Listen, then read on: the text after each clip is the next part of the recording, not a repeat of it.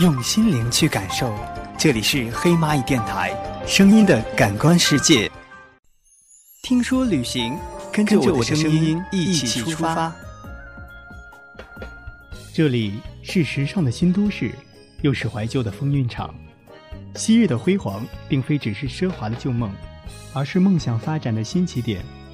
外滩老式的西洋建筑与浦东现代的摩天大厦交相辉映。静安寺香烟袅袅，弄堂里的足球少年，上海老街的茶馆，衡山路的酒吧，中西合璧，各有各的精彩。亲爱的听众朋友们，大家好，这里是黑蚂蚁电台听说旅行节目，我是大家的好朋友，本期的主播浩宇。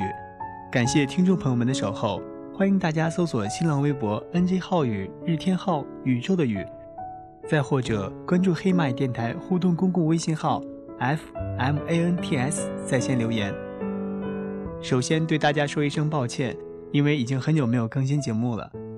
在以前的节目当中呢，总是不断的寻找一些主题来策划节目，直到半个月前一直在忙碌，各种繁杂事事堆积。我以为忙碌、情绪烦躁是一个很好不更新节目的理由，但逐渐发现这些借口根本站不住脚。现在，请把耳朵借给我，跟上我的脚步，一起穿越时空隧道，走进国际大都会上海。上海，上海，你是个不夜城。花丹青，夜山香，歌舞升平。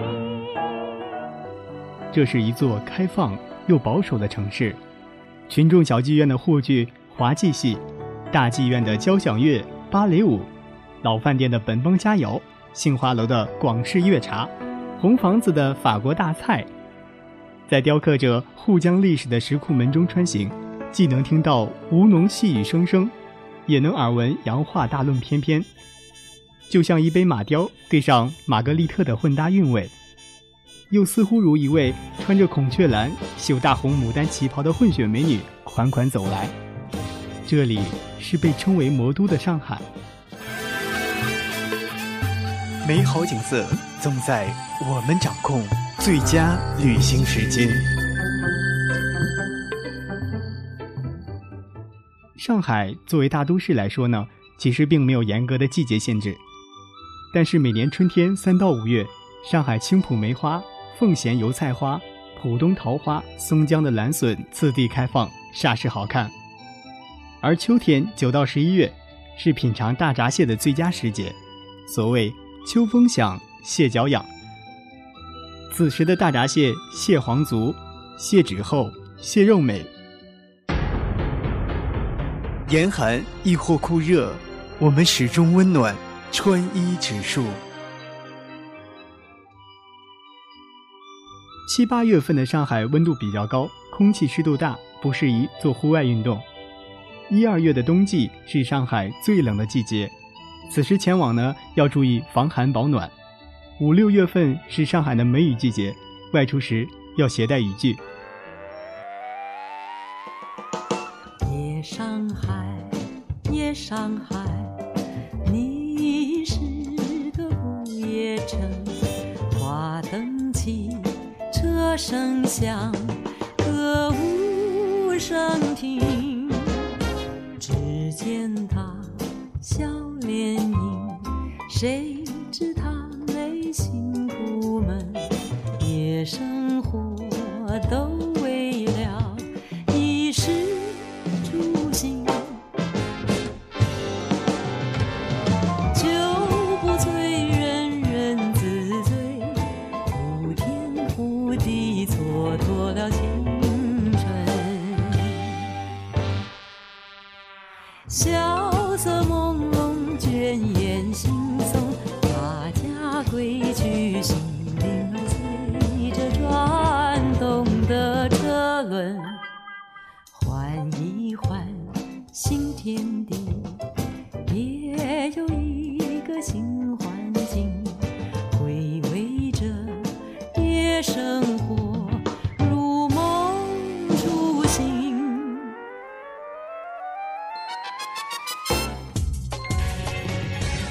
时间在路上，阅历即魅力，旅途故事。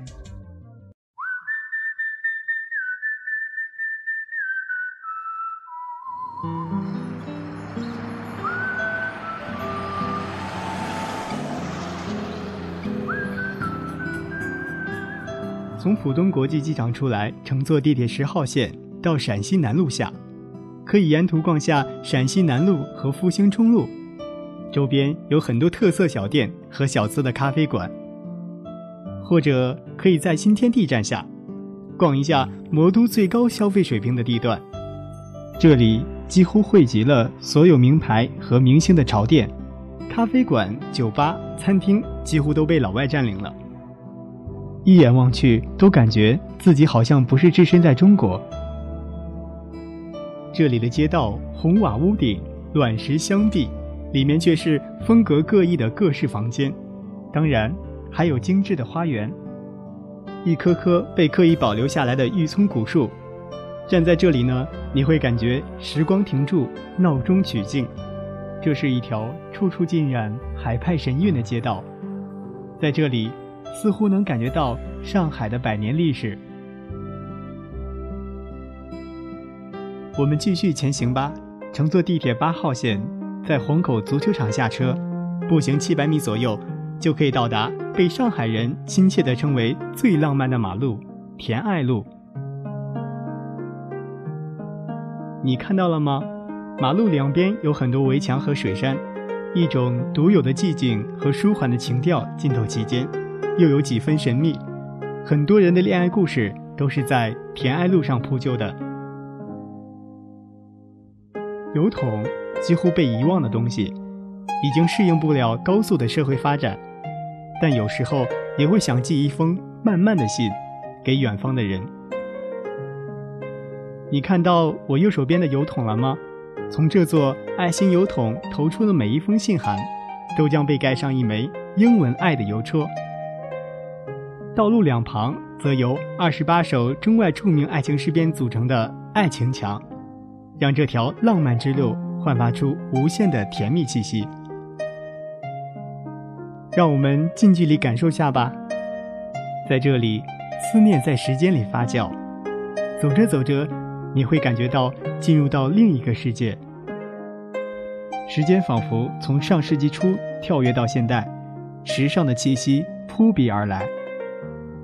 有上海的听众朋友微博留言说：“儿时的田爱路只是一条并不起眼的小路，每每穿过，都可以深切地享受到那种幽静。如今常常看到有情侣路过，驻足拥吻，周围的宁静以及风拍打树叶的声音，也是最好的伴奏。单身的人们也可以慢慢走过，欣赏路边的爱情诗句。听众朋友们。”不管你现在单身亦或恋爱，都应该抽空在上海的田爱路上走一走，来感受另一种浪漫。下一站，我们去静安寺吧。乘坐地铁二号线或者地铁七号线，静安寺站下车。这里是静安寺，是上海最著名的古寺之一，相传三国孙吴赤乌年间所建。今尚存宋光宗题词的石碑和洪武二年的大钟等文物，静安区亦由静安寺而闻名于世。这座古寺也是这闹市中难得的清修之地。它由大雄宝殿、天王殿、三圣殿三座主要建筑构成，雄伟壮观。寺内还藏有八大山人名画、文征明真迹、琵琶行长卷。静安寺就有静安八景之说，元代以来为沪上游览胜地，近代因中西结合的营业性园林著称，今以现代化旅游设施称雄，可谓古与今的连接点，中西文化的汇合点。其悠久的历史文化是静安区历史发展的源头。有的景点几经变迁，逐渐消失，有的却长存不息。并被城市的管理者巧妙运用，发扬光大。过去静安寺有庙会，它起源一年一度的浴佛节。一九六三年以后呢，每年农历四月初八定为浴佛节。这个时候就会有很多商贾、小贩聚集到这里买卖东西，游人也会很多。几十年后，庙会逐渐壮大，形成规模壮大的庙市，可以称为是静安区商业的渊源。寺院相继出租土地，营造商业用房和住宅，变幽静相交为商街闹市，西端市口日趋繁荣。到了二十世纪三十年代，静安寺商市已初具规模，今天已经发展为上海重要商业中心之一。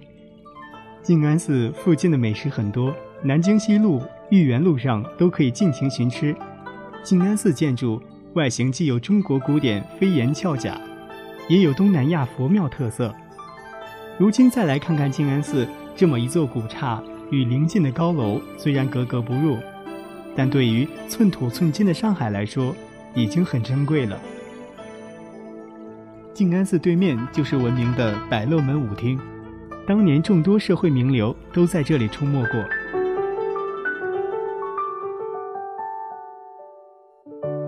出静安寺就是南京路了。过去的南京路号称十里洋场，这里汇聚了当时最繁华的商贸店铺和娱乐设施，车水马龙，川流不息。如今的南京路一点也没变，一样那么富丽，一样那么繁华。这里是上海最顶级的商业街区，每个第一次到上海的人都会去逛一逛。是百亿店、永安商厦、上海时装公司和第一食品商店这四大公司，交叠着南京路的过去与今天。夜晚的南京路比白天更漂亮，暖黄色的灯盏点亮一座城堡，漂亮时钟、璀璨宝石都在夜夜中日日生辉。南京路很长，我们可以边走边逛。这里的小吃店也很多。继续向前，我们会看到一个大大的广场，这里就是上海人民广场了。人民广场是上海的交通枢纽之一，因为一号、二号、八号线路的地铁还有很多公交车都在这里汇集，所以很多人约会碰面都会选择这里。从河南路口开始到步行街结束，继续向东，一直到南京东路外滩，我们似乎又坠入到上个世纪三四十年代。狭窄的街道，高大的建筑，灰色调的围墙，高高的天花板，尖尖的屋顶。每一栋楼都记载了一段曲折跌宕的故事，每一样建筑都标志着这里特有的潮流。或者奢华，众多追寻时尚的男男女女徘徊在这奢靡的街道。有人说，外滩的故事就是上海的故事。正是外滩边一座座刚劲的楼宇，见证了上海滩如梦般繁华的往事。其实，外滩也经历了沧海桑田的变幻。原本不过是一个滩涂之地。一九四五年。这个地段被批为英租界。随后，各国的洋行、银行都在这里建立起来，所以在短短的一个多世纪中，上海从一个海滨小城一跃成为远东的最大都市。人们都说这里是感受上海灵魂的地方。看到那中圆顶希腊式建筑了吗？它建于一九二三年，过去的汇丰银行。现在是浦东发展银行。你注意到两旁神奇活现的铜狮子了吗？据说是由英国专门铸造的，因为铸造后立刻将铜模毁掉，因此铜狮子也成为绝版珍品。旁边是中国银行大楼，它建于一九二零年。外白渡桥后面的那栋楼是上海大厦，建于一九三四年。当时叫百老汇大厦，这里汇集了五十二种风格各异的大楼，哥特式、罗马式、中西合并式等等，被称为万国建筑博览群。你看，这里所有的建筑都有自己的出身和故事。上海外滩是中国百年都会文化的起点，但是，你知道吗？几十年前，上海却不像现在这般风情万种，甚至连简单的谈恋爱都不容易。南京路一头连着杜莎夫人蜡像馆，一头是外滩。北京东路向南依次为福州路、延安东路和淮海路。南京路步行街的两头各有一个地铁车站。乘地铁二号线，我们去浦东看看吧。东方明珠电视塔，你一定知道，塔上的三个球体分别提供展览、餐厅、观光等用途服务。东方明珠塔二百六十七米上的球体是亚洲最高的旋转餐厅。每到入夜，从这里观看浦江两岸的灯光，流光溢彩，令人沉醉。这里的法式蜗牛、抹茶蛋糕、三文鱼和俄罗斯浓汤都值得人们期待。亲爱的听众朋友们，如果你来到上海，不妨亲自品尝一下这里的美味。闪烁的霓虹令外滩穿上了神秘的面纱，深夜的黄浦江，沉沉轮船的器鸣声，让这里的夜更加宁静。你似乎可以听到这个城市最深处的声音。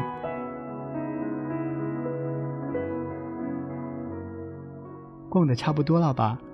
我想大家也累了，我们坐地铁返回吧。本期的节目到这儿就结束了，感谢您的一路相伴。下期我们会继续上海未完成之旅，我们下期再会。